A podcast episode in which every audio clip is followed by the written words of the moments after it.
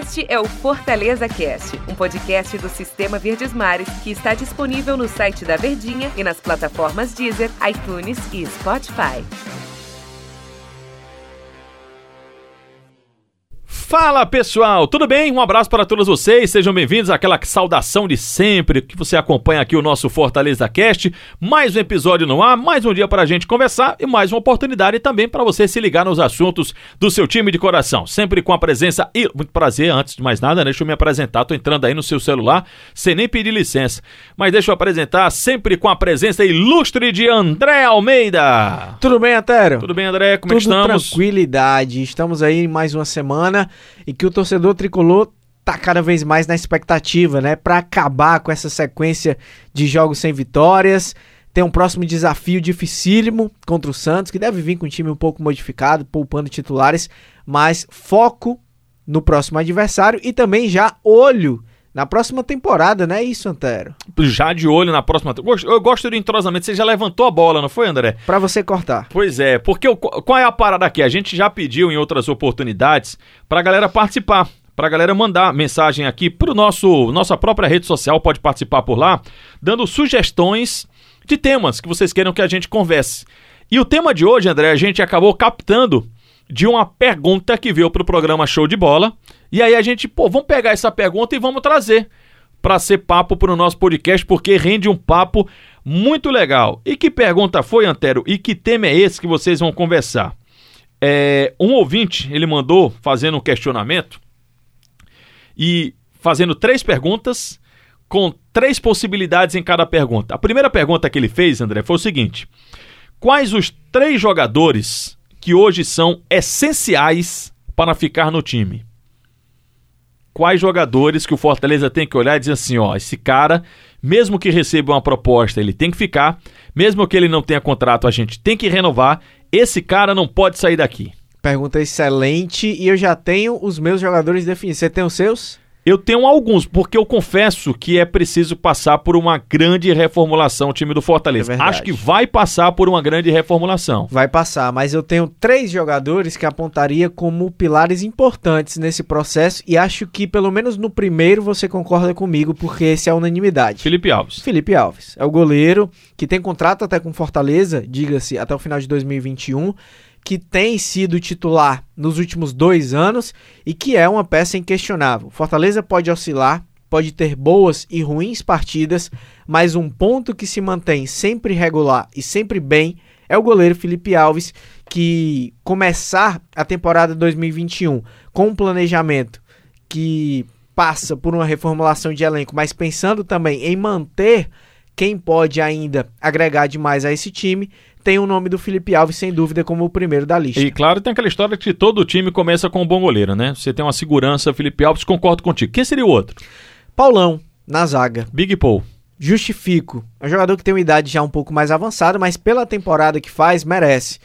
Tem exercido uma liderança técnica dentro de campo. Na minha visão, foi o melhor zagueiro do futebol cearense e até nordestino em 2020, no ano de 2020. Paulão que faz uma temporada é, boa, apesar de que o Fortaleza não vai bem na Série A, mas poderia estar bem pior se não tivesse esses dois jogadores, Felipe Alves e Paulão. Acho que consolidou muito bem e tem sido capitão do time, né? Exercendo uma liderança também no sentido de gestão de grupo, de motivar, de confiança, enfim. É um jogador que tem sido uma liderança positiva. Eu ficaria com o Paulão Uhum. para a próxima temporada, apesar de entender que é um nome que, ao contrário do Felipe Alves, não deve ser unanimidade. Outro jogador. Felipe, o volante, no meio de campo. Apesar de também passar por muitas oscilações, é um jogador que no mesmo jogo, na mesma partida, ele vive momentos altos e baixos. Ele passa por momentos bons, dá um passe, uma assistência espetacular, mas acaba entregando uma jogada de que, que acaba possibilitando a chance de gol para o adversário. É um jogador às vezes inconstante, tem problemas de indisciplina também. O extracampo dele às vezes acaba é, manchando um pouco mais a imagem dele e que o torcedor às vezes pega muito no pé. Mas é um jogador que tem muita qualidade. A qualidade técnica do Felipe no meio de campo é diferenciada. Acho que entre os volantes do Fortaleza ele está consolidado há mais tempo e com méritos. Então permaneceria com o Felipe para a próxima temporada. André, eu, discor eu, eu, eu, discordando de dois nomes aí. Eu ficaria, assim, permaneceria com o Felipe. Ah, eu acho que é um jogador. Felipe não, o Felipe Alves, um jogador imprescindível. E aí eu vou pela questão do contrato que está se encerrando. E aí explico do Gabriel Dias, que é um jogador que faz mais de uma função, é um lateral, Verdade. pode jogar no meio. E eu tô pegando o aspecto contrato se encerrando. E aí eu fiquei muito na dúvida, porque ele se encaixa num outro assunto que pode valer também, que seria o Romarinho. Que seria, para mim, também um jogador imprescindível. Porque assim, quando a gente coloca imprescindível, parece que ele foi um super craque. E convenhamos que o Fortaleza não teve esse super craque, né? Mas o Romarinho, pelo que ele já mostrou, pela idade que ele tem. Serviços prestados. E também por ser uma função difícil de você achar você procura sempre um jogador velocista, você quer um jogador de lado, mas que tem o poder da recomposição, se for possível também jogar mais pelo meio. É, eu, eu, eu, eu ficaria também com, com a opção de Romarinho, mas quem não concordar com a minha opinião, eu, eu, eu entendo e e vou aceitar tranquilamente. Vamos para os outros pontos? Vamos lá? Vamos lá. O Três Roma... jogadores. O Romarinho já está na minha lista de outros pontos. Esse aqui que vem. Que você vai entrar agora. Eu tenho certeza. Eu também fiquei na dúvida nessa. Quais os três jogadores que seriam vendidos para fazer caixa para contratação? Romarinho já entra na minha lista. Eu, eu, eu, pensei, fiquei na dúvida exatamente por isso. O jogador que foi contratado por um valor muito baixo. Sim. Fortaleza já recebeu algumas sondagens um jogador que já deu um resultado positivo dentro de campo, acho que é esse o seu raciocínio, né, André? E Sim.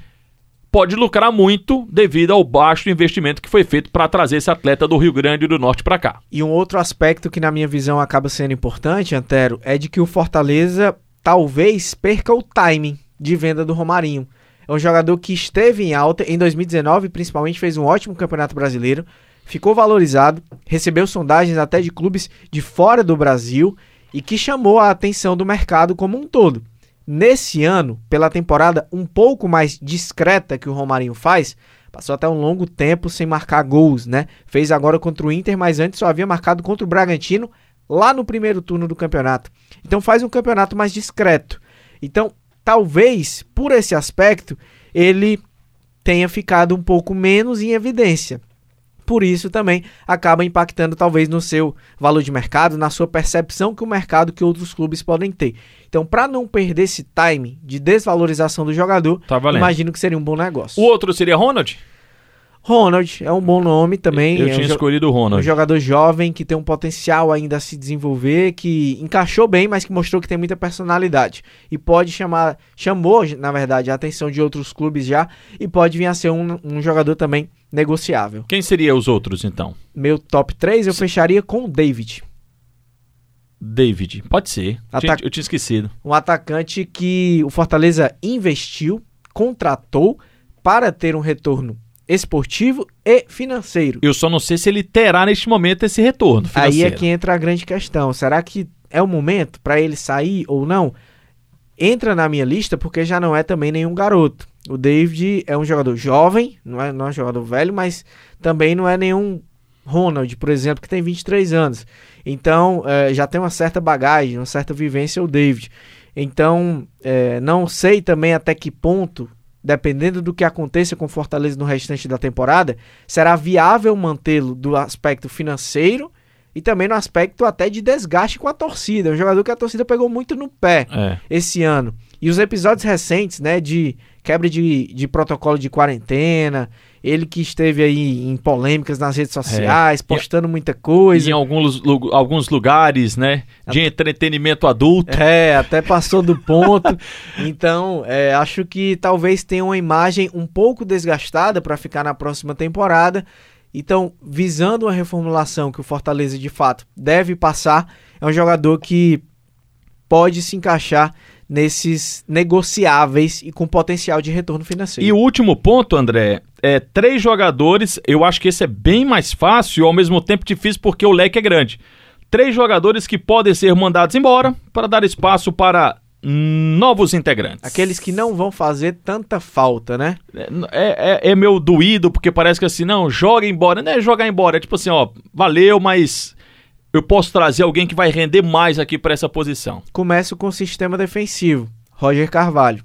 É um jogador que até nessa temporada mesmo teve momentos como titular, ainda com o Rogério Ceni, em que ele foi muito bem, mas tem um problema muito sério, que é a questão clínica.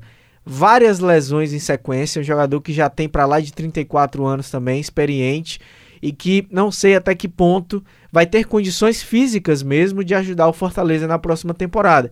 Então não sei também se vale a pena manter o jogador no elenco. Se ele estivesse bem, 100%, não tivesse esse problema de lesão, é um jogador que seria útil, mas por ficar mais fora do que dentro das opções dos treinadores. Roger tem contrato, né? Roger, creio que tem contrato até o final. Até, deve ser até o, final, até o final da temporada. E entra muito nesse quesito, porque eu te perguntei, porque entra exatamente nesse aspecto de que é um jogador que tem o seu lugar garantido, mas pode ceder o seu lugar para outra pessoa. Exatamente. Tem outro nome que talvez se encaixe também até no mesmo critério do Roger. Esse é um atacante, é o Ederson. Jogador que já foi artilheiro de Série A do Campeonato Brasileiro, fez gols importantes pelo próprio Fortaleza mas as lesões subsequentes estão é, atrapalhando demais a carreira do Ederson e acho que também é um jogador que já está chegando numa idade mais avançada, então não sei se também se seria viável, se seria positivo mantê-lo no elenco para o ano que vem. E o último? Para fechar o top 3, vou até trazer um jogador aqui, Antero, que tem um certo é, apelo com a torcida, né? Que tem um. Não, não diria nem carinho, mas hum. que o torcedor sempre se pergunta por que, que ele não merece mais oportunidades.